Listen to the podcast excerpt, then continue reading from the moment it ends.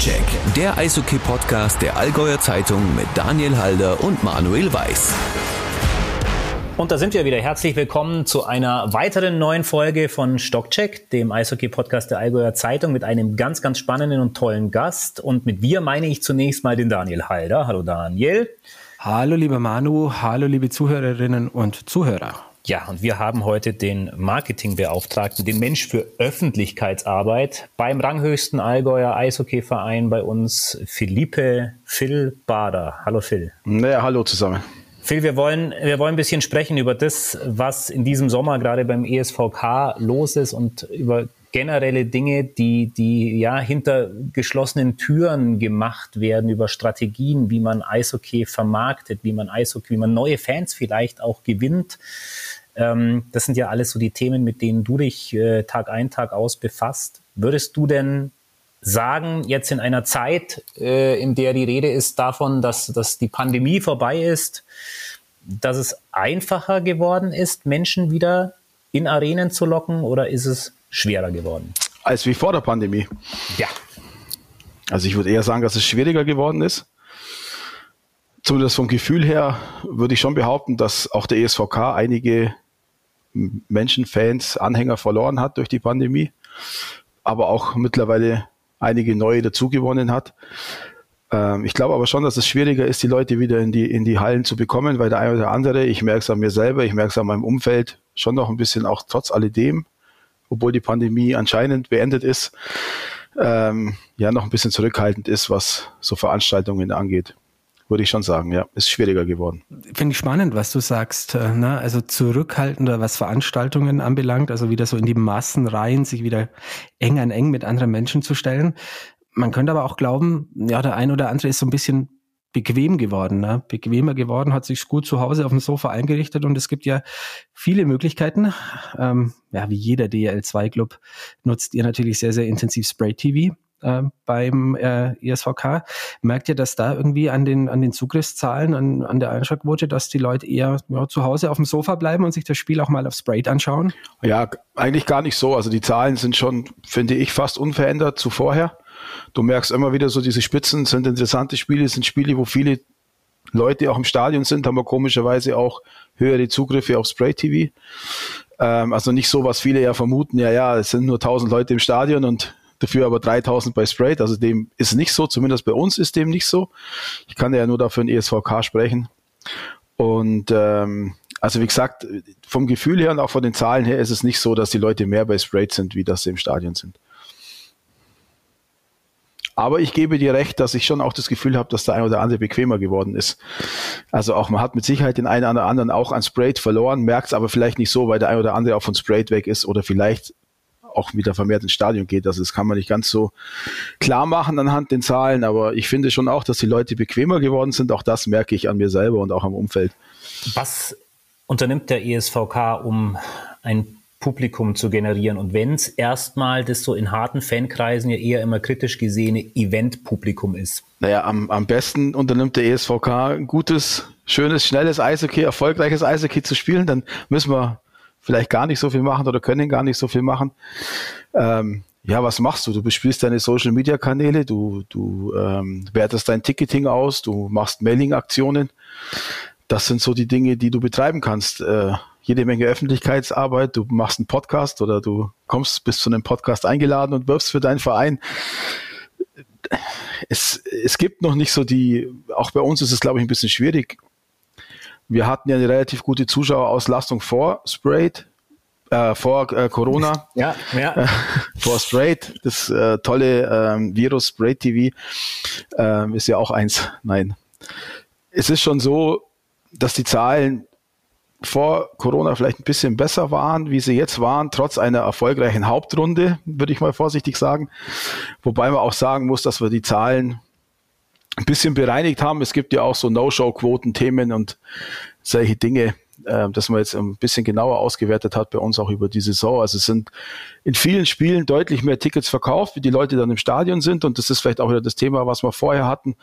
Ja, die Leute sind bequemer geworden oder haben dann vielleicht doch ein bisschen Angst, vielleicht mit einer leichten Erkältung auch ins Stadion zu gehen, haben sich das Ticket aber schon gekauft und kommen dann nicht. Ein Thema, das seit Jahren brisant und heikel ist in Kaufbeuren, wird jetzt umgesetzt. Ähm, in wenigen Wochen kommen die großen Bagger und die Bauarbeiten. Es geht darum, dass die sogenannten Zwischenstufen jetzt eingezogen werden. Für alle, die noch nie in der Kaufbeurer Arena waren, ganz kurz erklärt, als das Stadion gebaut wurde, hat man sehr aufs Geld geachtet, sollten nicht so teuer werden. Deswegen auf den Stehplätzen standen bisher zwei Menschen, bestenfalls versetzt hintereinander. Und die Sicht war, so wurde immer wieder gesagt, wenn halt einfach ein Zwei-Meter-Mensch vor dir steht, jetzt nicht so super. Ähm, jetzt werden quasi auf diese Stufen wird eine Zwischenstufe eingebaut, sodass jeder wieder eine Stufe für sich hat. Das passiert jetzt und ganz viele Fans sagen, das ist die Rettung, das bringt massiv mehr Zuschauer, weil es die Sicht speziell in Spielen, die, die relativ gut verkauft sind, deutlich erhöht. Nur die Spiele, die relativ gut verkauft sind, waren ja bisher schon relativ gut verkauft. Wie viel bringt es denn wirklich aus deiner, vielleicht auch privaten Sicht als langjähriger Besucher eines Eishockeystadions? Also äh, müssen wir in einem Jahr nochmal reden, ja. wie viel es dann da wirklich gebracht hat. Und dann sollten wir ungefähr die gleiche Saison spielen, wie wir sie letzte Saison gespielt haben, dass wir wirklich Zahlen vergleichen können. Und das macht es ja so schwierig. Ich glaube, wir werden es nicht so wirklich rausbekommen, ob es äh, was gebracht hat, außer wir äh, spielen jetzt vielleicht nächste Saison um den zehnten Platz und äh, die Halle ist jedes Mal ausverkauft. Dann könnte man sagen, okay, es hat viel gebracht. Ich für meinen Teil bin ein bisschen zurückhaltend. Ich glaube, dass die Doppelstufe Vorteile und auch Nachteile hat. Du hast in Spielen, wo es nicht so voll ist, vielleicht bis zu zweieinhalbtausend Zuschauer, hast du halt auch schon schön äh, viel Platz. Es ist angenehm. Ähm, der Nachteil ist natürlich dann, wenn umso voller das Stadion wird, klar, dann musst du Rücksicht nehmen auf den anderen und vielleicht den kleineren vorlassen oder dich ein bisschen versetzt stellen und dass das auch ein bisschen schwierig ist, vor allem in der heutigen Zeit, haben wir mitbekommen. Ich glaube, dass es grundsätzlich, wenn die Spiele voller sind, angenehmer wird, die zu betrachten. Wenn es nicht ganz so voll ist, glaube ich, dass eher der eine oder andere sagt, naja, die, da war die Doppelstufe schon angenehmer zum Stehen. Reden wir ganz kurz übers Geld. 200.000 Euro sind dafür eingeplant. Der Einbau soll vier, fünf Wochen dauern. Er muss fertig sein bis zum Start des Tänzelfestes, weil, wenn es in Kaufbeuren regnet Mitte Juli an einem Donnerstagabend, wird die Tänzelfesteröffnung wieder im Eisstadion stattfinden. Und direkt danach wird ja auch schon Eis gemacht in Kaufbeuren für das Nachwuchscamp der DL2, das Ende Juli stattfindet. Da sind dann keine Bauarbeiten mehr möglich. Und auch das äh, gab es in Fankreisen manchmal ein, ein gewisses Unverständnis. Nein, es ist wirklich nicht möglich, dass diese Stufen eingebaut werden, während unten schon Eis ist weil ähm, da muss auch quasi unten auf der Fläche gearbeitet werden mit schweren Maschinen. Das geht nicht auf Eis. Ne? Alles richtig. Ja. Genau. Und auch wenn die nicht gearbeitet werden müsste, die Staubentwicklung und alles Mögliche würde sich hier auf dem Eis absetzen. Da hätten die Eismeister, glaube ich, viel zu tun und auch die Betreuer mit dem Schlittschuhschleifen. Ich glaube, da wären wir nicht so begeistert. Mhm. Jetzt haben wir, Phil, schon ganz viel gesprochen über, über Fans und Fanansichten. Äh, es gab in der vergangenen Saison auch mal Kritik an der Öffentlichkeitsarbeit des ESVK.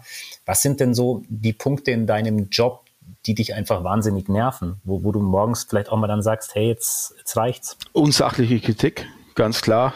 Ähm, wenn der ESVK angegriffen wird, dann bin ich schon auch äh, gerne der, der ganz schnell verteidigt. Das gebe ich auch zu. Ähm, man macht das jetzt ja doch schon eine ganz lange Zeit und ähm, versucht den ESVK an sich als Club auch immer ein bisschen zu schützen, wenn, wenn man das Gefühl hat, es wird ungerecht, sage ich es mal so. Ähm, Kritik an sich ist wichtig, ähm, auch in so Dingen wie Social Media oder auch im Forum bei uns. Äh, man zieht immer was raus was man auch mitnehmen kann und wo man sich verbessern kann. Aber ganz oft ist es halt auch so, dass es nervt, weil es einfach nur, sage ich mal, ein bisschen anonym dahergeklatscht ist, ohne dass man eigentlich vielleicht so einen rechten Einblick hat. Und äh, ist auch ganz lustig, dass man manchmal rausfindet, dass Leute da mitschreiben, die ja eigentlich gar nicht ins Stadion gehen oder ähm, ich glaube, die das sich einfach nur einen Spaß draus machen, um da die Leute ein bisschen zu ärgern oder mal ein bisschen zu schauen, was da denn so los ist und ob man vielleicht die Leute ein bisschen aus der Reserve locken kann. Also das ärgert mich schon und es stört halt auch einfach die tägliche Arbeit, weil wir sind ein kleines Team von drei Leuten im Endeffekt, die den ESVK unter der Woche hier managen, sage ich jetzt mal vorsichtig. Und ähm, da ist jeder Nebenschauplatz, den man so hat, der ist eigentlich unnötig und raubt dir Energie und einfach auch Arbeitszeit, gerade in der Saison. Jetzt im Sommer ist das ein bisschen was anders, aber während der Saison ist das schon was, was mich extrem nervt, wenn wir so kleine ja, Nebenschauplätze haben, die einem wirklich Energie rauben und Zeit auffressen. Und, und was ich auch ein bisschen schade finde, ist, ich werde wegen ganz vielen Dingen im Stadion angesprochen oder auch per Nachricht oder wenn man mich mal in der Stadt sieht oder wie auch immer und wenn dann Kritik irgendwie kommt, so von außen über ein Forum oder so, komm doch zu mir, sag's mir, könnt's mit mir über alles reden, gar kein Problem. Ob es dann besser wird, weiß ich nicht, das muss ich dann entscheiden und ob ich eingreifen kann, aber ja, das finde ich immer ein bisschen schade, wenn die Kritik so ein bisschen anonym stattfindet und also ich denke, wir haben immer ein offenes Ohr. Ja, man hört es ja auch raus äh, bei dem, was du sagst, Phil. Also dieses Social Media Thema, gerade natürlich Facebook spielt eine Rolle, aber auch Foren, das Fanforum, ähm, in dem teilweise ja wirklich auch anonym geschrieben werden kann oder anonym geschrieben wird. Ähm, das beschäftigt natürlich ganz, ganz viele verantwortliche äh, Leute auch in, in, in ähnlichen Positionen. Ähm, erinnere mich an die Brandrede von Sven Kurmann, damals noch Trainer beim, beim HC Landsberg, der auch mal gesagt hat, Leute, so geht's einfach gar nicht mehr. Ne? Also da werden Leute angegriffen, persönlich angegriffen, die sich ja den Allerwertesten aufreißen für den Verein. Ähm, also das ist schon ein Thema, das, das äh, viele ja, Verantwortliche im Eishockey beschäftigt. Wie geht ihr oder was, was aus deiner Sicht, was ist am besten, wie geht man damit dann am besten um? Gibt, hast du eine Strategie? Habt ihr eine Strategie, wie ihr mit sowas umgeht? Also ich persönlich habe keine. ähm, entweder entweder ich reg mich drüber auf oder ich reg mich nicht drüber auf. Und ich hoffe immer ganz oft, dass ich mich dann nicht drüber aufrege oder dass ich schnell wieder abreagiere. Ähm, grundsätzlich versuchen wir natürlich schon, wenn es ähm, also jetzt unter die Gürtellinie geht, auch auf Facebook oder beleidigend wird, dass man diese Kommentare entfernt. Ganz klar. Also die haben da nichts verloren. Kritik bleibt da. Wir haben natürlich auch so ein paar Filter gesetzt, sage ich mal, wenn's, wenn Schimpfwörter fallen, wenn rassistische Äußerungen fallen, wie auch immer, dass das schon vorgefiltert ist. Ähm, ich nehme es mir auch manchmal raus und schreibe die Leute an als ESVK und sage, dass das halt so nicht funktioniert und dass vielleicht noch eine Chance gibt, wenn es jetzt nicht ganz so dramatisch war. Klar, im Forum das Gleiche. Ähm, da hast du dann auch ein, zwei Helfer, die auch ein bisschen drüber schauen und das versuchen ein bisschen zu moderieren. Und es liegt ja auch immer ein bisschen an einem selber. Manchmal hat man vielleicht eine empfindlichere Zündschnur und ähm, reagiert ein bisschen vielleicht auch mal ein bisschen über. Ich glaube, das passiert auch, dass manchmal die Kritik gar nicht so groß ist oder so bös gemeint war, wie man es vielleicht auch auffasst. Und aber wie gesagt, so eine richtige Strategie dahinter steckt nicht, außer dass man halt schaut, dass alles, was beleidigend und unter der Gürtellinie ist, einfach entfernt wird, weil es nichts in der Öffentlichkeit zu suchen hat. Und man muss ja auch denjenigen schützen, glaube ich, ein Stück weit, der das im Internet verbreitet, weil so rechtsfrei ist das ja alles nicht dann. Das stimmt natürlich. Ja, es ist so dieses Social Media Thema ist so ein bisschen ja, Fluch und Segen. Auf der einen Seite natürlich Fluch, weil du dich mit solchen Sachen natürlich rumschlagen musst. Ähm, aber auf der anderen Seite, ihr nutzt das natürlich als Verein auch sehr aktiv, um Werbung für euch zu machen, um Leute gezielt anzusprechen. Ähm, ist natürlich auch so ein bisschen ja, für uns, für uns Journalisten, für uns äh, Schreiberlinge der guten alten Zeitung oder der, der Online-Ausgabe der Zeitung auch ganz interessant. Ne? Ähm, könntest du mal einschätzen, ne, welche, welche Wichtigkeit äh, Social Media jetzt im Vergleich zur klassischen Medienarbeit hat? Also ich meine, man sieht es ja, glaube ich, auch in deinem Titel. Ne? Du bist äh, Medienbeauftragte des ESV Kaufbeuren. Wahrscheinlich hat man vor zehn, Jahr, zehn Jahren noch gesagt Pressesprecher, aber so heißt es nicht mehr. Ähm, also da hat sich schon ein bisschen was gewandelt. Ähm, Kannst du vielleicht mal prozentual das einschätzen, Social Media versus klassische Pressearbeit? Naja, ich glaube, es kommt immer ganz darauf an, wen du halt erreichen möchtest. Also ich denke mal, ganz klar ist es, dass ich auf Facebook eine andere Generation erreiche, wie ich sie auf äh, Instagram erreiche, dass ich, wie ich ja auch lernen und anerkennen musste auf TikTok, äh, vielleicht dann auch nochmal eine ganz andere äh, Generation irgendwie erreiche, das dann doch irgendwie auch wichtig ist. Und ja, dann habe ich so die klassischen, klassischen Medien noch wie eine Zeitung und ich denke, dass ich würde es schon auf 50-50 schätzen, weil ich schon auch glaube, dass wir zumindest beim ESVK auch viel Publikum haben, das mit Sicherheit sich nicht auf Facebook und auf Instagram rumtreibt und schon noch eine Tageszeitung für sehr wichtig äh, hält und diese auch liest und abonniert hat. Da bin ich überzeugt davon. Ähm, Gerade auf dem Sitzplatzbereich, glaube ich, haben wir die bestimmt. Und es ist auch wichtig, dass da genauso die Leute erreicht werden, wie sie auf Social Media erreicht werden. Und manchmal ist es vielleicht sogar da noch, glaube ich, in der Zeitung noch fast ein Ticken wichtiger, weil es naja, es kommt nicht von mir selber oder vom ESVK selber und es ist ja manchmal auch doch dann auch noch ein bisschen anders recherchiert, wie es vielleicht schnell auf Instagram oder so irgendwas mal selber geschrieben ist. Und ich glaube auch, dass die Leute das, was in der Zeitung steht, schon auch für voll nehmen. Das ist ja auch gut so und wichtig so. Und da auch noch ein paar andere Informationen finden, wie sie vielleicht auf einer club-eigenen Seite finden. Das darf man natürlich äh, nie außer Acht lassen, so, so gut all die, die Arbeit ist, das, was bei euch auf, äh, auf esvk.de stattfindet, was auf esvk Instagram, TikTok, Twitter und so weiter passiert, das ist letztlich ja Club-PR. Das hat ja nichts mit unabhängiger Berichterstattung zu tun, sondern das ist quasi eine Darstellungsform des Clubs selbst. Und die ist natürlich im Zweifelsfall, was Kritik angeht, immer etwas vorsichtiger, während die Allgäuer Zeitung ja unabhängig, aber unabhängig dem Allgäuer Verein zugewandt berichtet, würde ich es mal nennen. Ne? Ja, absolut. Also, und ich glaube, dass es auch wichtig ist. Ganz klar. Also ich, ich kann mich auch erinnern, weil du das gerade sagst, wir hatten eine Zeit lang einen Follower bei Instagram, der uns immer dafür kritisiert hat, wenn wir gesagt haben, gutes Spiel unserer Mannschaft heute, aber leider 3 zu 2 verloren.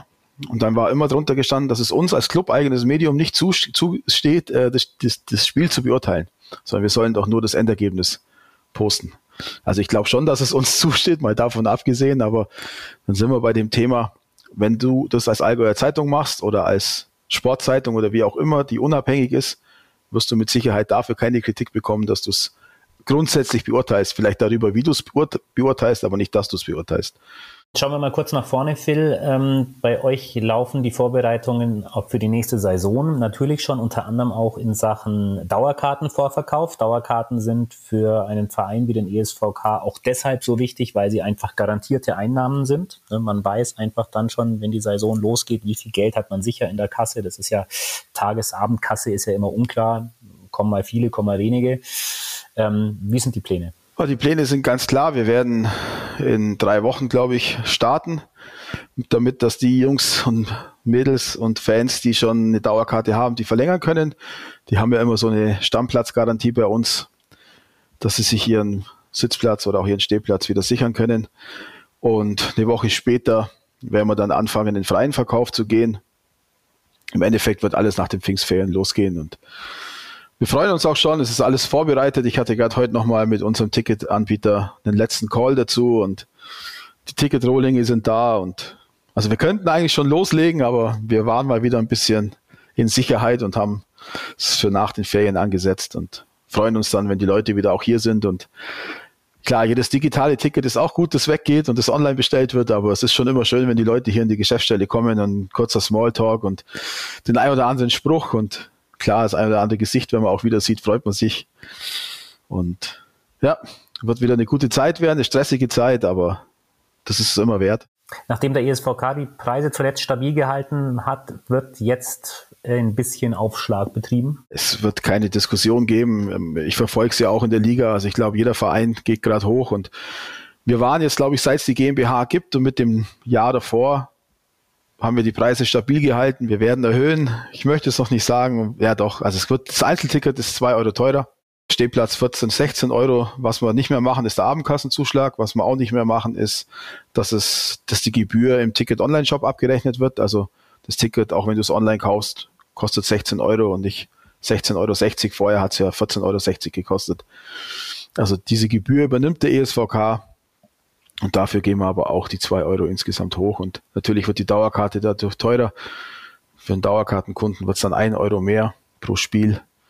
Und die Dauerkarte ist insgesamt dann noch ein bisschen teurer, weil wir ja auch zwei Heimspiele mehr haben, wie in der letzten Saison, da die Liga ja den Plan hat, mit 15 Teams an den Start zu gehen. Mhm. Phil, zum Ende des Gesprächs, ähm, du weißt, wir können dich natürlich nicht entlassen, ohne dass wir auch noch ein bisschen über die Mannschaft sprechen, über das, was da, was da passiert, über die Liga allgemein. Ich würde jetzt einfach mal vier Thesen in den Raum stellen und, und du darfst sie gerne kommentieren oder du darfst sie auch nicht kommentieren. Du darfst einfach mal das abgeben, was du, was dir dazu einfällt. Ähm, ja, der erste, die erste These ist, äh, dass quasi die Liga insgesamt natürlich schon auch namenstechnisch, wenn ich jetzt an Selb mit Frank Hördler denke, als ein Beispiel mit, mit was in Rosenheim passiert, schon merklich aufrüstet, dass gefühlt die Qualität und die Namen immer klangvoller werden. Ähm, wird es die schwerste DL2 aller Zeiten? Das ist meine These. Also ja, wird sie. Aber es liegt jetzt nicht an den einzelnen Namen, sondern es ist, weil diese Liga jedes Jahr besser wird. Das ist jedes Jahr die schwerste DL2-Spielzeit, die kommt, weil sie wirklich jedes Jahr besser wird, die Liga. Und wenn man das jetzt verfolgt in den letzten ich weiß es nicht, ja, der zehnjähriges Jubiläum gehabt, die DL2 und vorher die zweite Liga. Es ist, glaube ich, unglaublich, wie diese Liga sich entwickelt hat. ähm, was fürs deutsche Eishockey super ist, was für den ESVK super ist. Umso stolzer sind wir ja auch, dass wir uns das seit Jahren schadlos halten. Aber auch der ein oder andere Name ist natürlich höchst interessant, aber den hast du irgendwie auch jedes Jahr. Dieses Jahr vielleicht mit Christian Ehrhoff und Frank Hörtler natürlich schon zwei absolute Namen und ich freue mich auch riesig, diese Spieler in Kaufbeuern hier auf dem Eis zu sehen, wirklich. Bin auch gespannt, wie Christian Ehrhoff aus so einer Pause, sage ich mal, zurückkommt. Frank Hördler ist ja noch äh, letztes Jahr in der DEL für die Eisbären am Start gewesen. Ich denke, da wird es kein Problem sein. Bei Christian Ehrhoff bin ich echt gespannt, aber ich freue mich riesig, wird bestimmt eine, eine coole Saison wieder und ja, es wird die schwerste Spielzeit werden. Es gab äh, sieben Abgänge beim ESVK, sieben, die bisher fix sind. Möglicherweise kommt noch einer dazu. Ähm, ihr habt jetzt halt vor wenigen Tagen euren neuen Backup-Goalie, den Rihards Babulis, bekannt gegeben aus Bad Nauheim. Meine These ist, darüber hinaus kommen maximal weitere zwei fest beim ESVK unter Vertrag stehende Neuzugänge. Ja, die aber auf jeden Fall sicher, ja. Ähm, es werden mit Sicherheit noch zwei Neuzugänge kommen, ganz klar feste Neuzugänge. Es werden noch ein paar andere neue dazukommen. Auch das ist klar.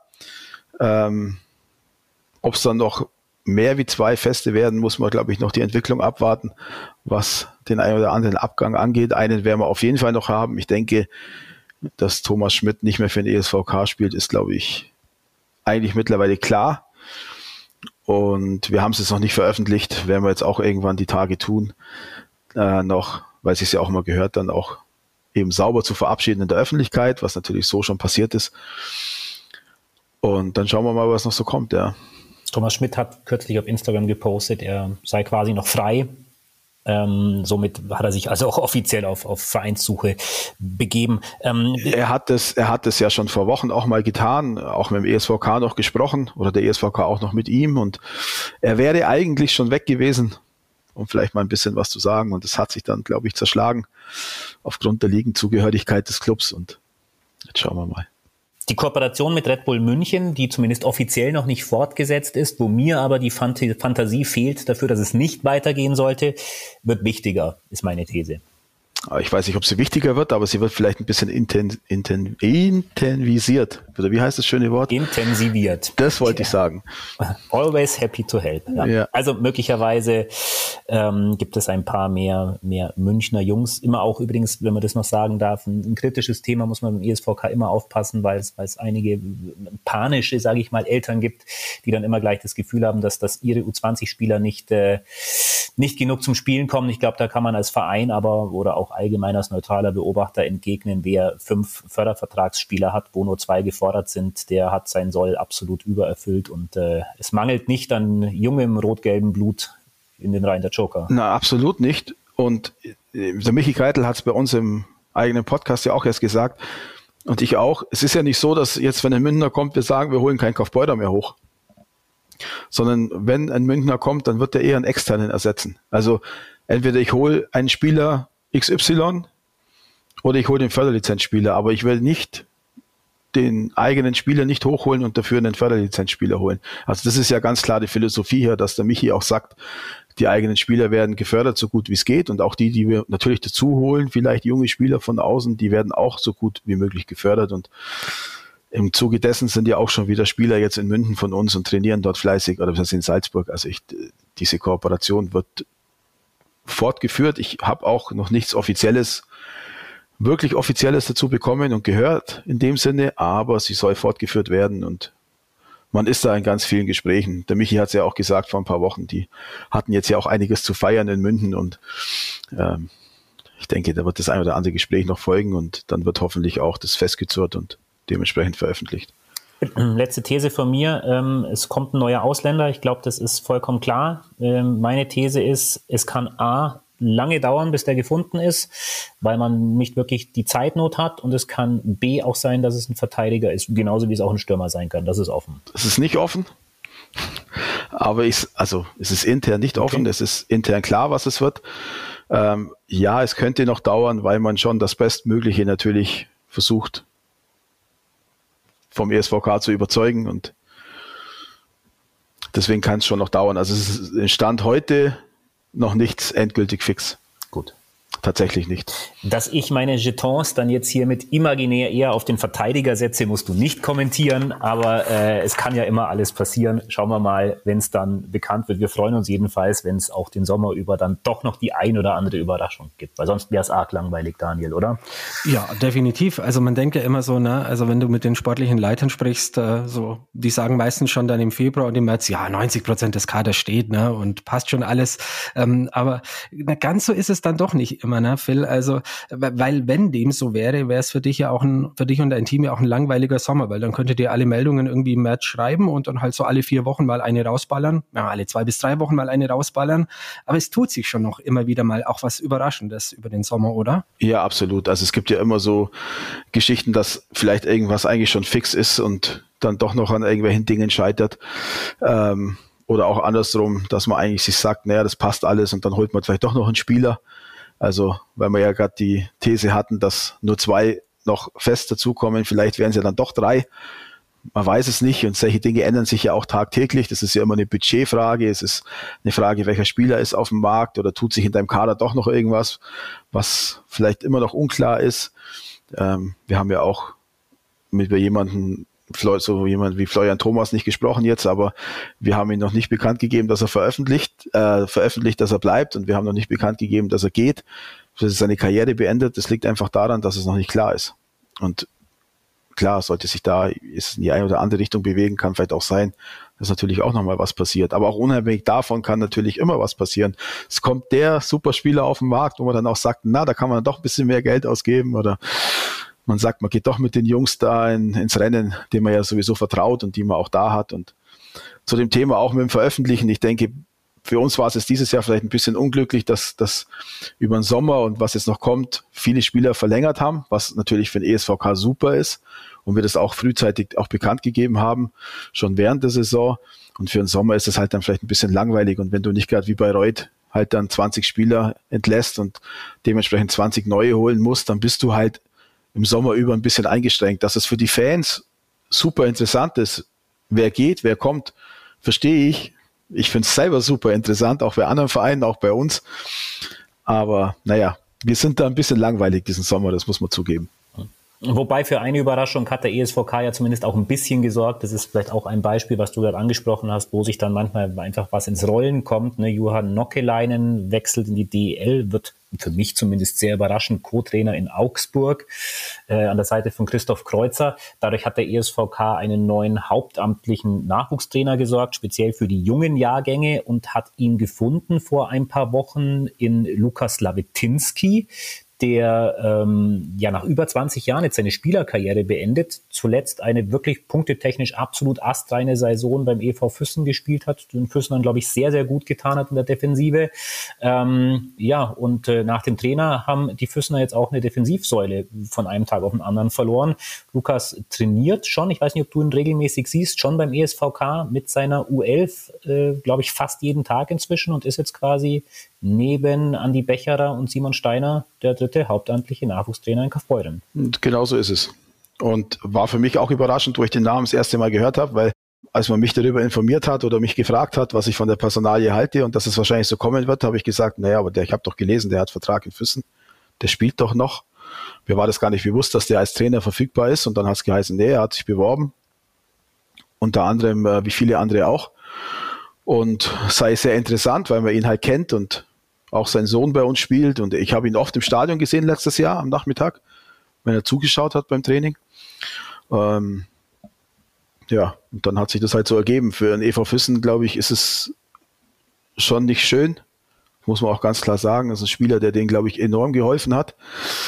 Aber im Endeffekt hat er entschieden, dann doch aufzuhören und sich als Trainer zu bewerben. Und dann denke ich, hätte man als ESVK jetzt nicht Nein sagen sollen, wenn er eh mit dem Gedanken eigentlich eher spielt, aufzuhören, denke ich, war das insgesamt schon richtig. Aber wie gesagt, den EV Füssen natürlich nicht so schön und auch nachdem kurz vorher natürlich der Trainer noch in die DL gegangen ist. Und somit, Phil, sind wir eigentlich jetzt schon bei unserer Rubrik AZ-Helden der Woche oder der AZ-Held der Woche. Erinnerst du dich noch an Zeiten im alten Stadion, lieber Phil, als Nico Sturm in der U20 des ESVK gespielt hat? Erinnere ich mich tatsächlich weil ich immer gesagt habe, warum spielt er nicht für die erste? Und äh, dann hat es geheißen, ja, der hat die Idee, ans College zu gehen. Und wenn er ans College will, darf er keinen Profivertrag vorher unterschreiben oder unterschrieben haben und nicht für eine Profimannschaft spielen. Und deswegen erinnere ich mich sehr gut an ihn, ja, tatsächlich. Wirklich damals ein netter, also im besten Sinne netter, bodenständiger, talentierter Spieler. Genauso kann man sagen. Ja, der hätte uns damals, glaube ich, auch echt helfen können. Glaube ich schon, ja. Helfen tut er jetzt vor allem der deutschen Eishockey-Nationalmannschaft. Ähm, deswegen wird es dich nicht wundern, Nico Sturm ist äh, in dieser äh, Ausgabe von Stockcheck, unserem Eishockey-Podcast der Allgäuer Zeitung, unser Held der Woche. Wir verfolgen natürlich äh, genau wie du die Eishockey-Weltmeisterschaft sehr, sehr genau und ja, das ist schon beachtlich. Nico, ne? ein absoluter Anführer mittlerweile in seiner Reihe, wichtige Tore, zuletzt gegen Österreich, gewinnt fast jedes Bully, wird von, von Harry Grice bei fast jedem entscheidenden Bully aufs Eis äh, geschickt. Ähm, ja, und dann graben wir natürlich gerne die ESVK-Vergangenheit hervor. Und äh, Manu, noch ganz interessant, erinnere, erinnere dich an Folge 1 unseres Podcasts, unsere Pilotfolge. Da war er schon mal Held der Woche. Nico Sturm ist der erste Eishockeyspieler, der zum zweiten Mal in diesem Winter Held der Woche wird. Und so schließt sich zum Ende einer langen Eishockeysaison, zum Ende einer langen Podcast-Saison so ein bisschen der Kreis. Ja, das ist richtig. Wir machen übrigens jetzt auch, äh, ich lege jetzt mal ein bisschen die Füße hoch, Daniel auch. Äh, die nächste Folge kommt Ende Juni. Da werden wir mal schauen, was sich dann bis dahin alles getan hat bei den Allgäuer Vereinen. Ja, genau so ist es. Wir gehen ein bisschen auch in die Sommerpause, nicht mehr zweiwöchentlich, sondern jetzt im Juni, Juli nur noch einmal im Monat und dann pünktlich zum Saisonstart. Dann, wenn es im August wieder heiß wird, dann sind wir natürlich wieder alle zwei Wochen für euch da und dann äh, wieder mit äh, spannenden, interessanten Gesprächspartnern, so wie heute mit Phil Bader. Phil, vielen, vielen Dank für deine Zeit und für die spannenden Einblicke beim ESV Kaufbeuerrennen. Ja, sehr gerne und vielen Dank, dass ich dabei sein durfte. Einen schönen Juni. Ja, wünschen wir euch alle, habt einen schönen Sommer und wir hören uns dann in vier Wochen bei Stockcheck. Ciao, ciao. Stockcheck, der Eishockey-Podcast der Allgäuer Zeitung mit Daniel Halder und Manuel Weiß.